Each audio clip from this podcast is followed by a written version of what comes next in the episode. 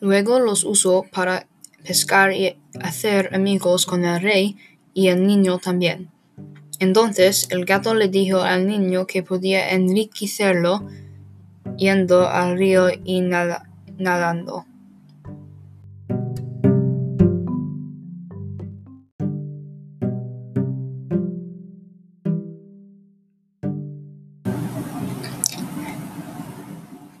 El niño lo hizo y cuando lo hizo, el gato comenzó a gritar pidiendo ayuda porque alguien robó la ropa del niño.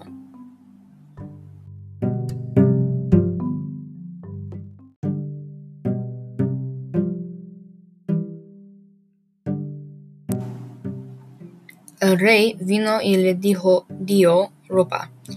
Cuando el rey lo hizo, la princesa lo vio con ropa cara y pensó que era guapo.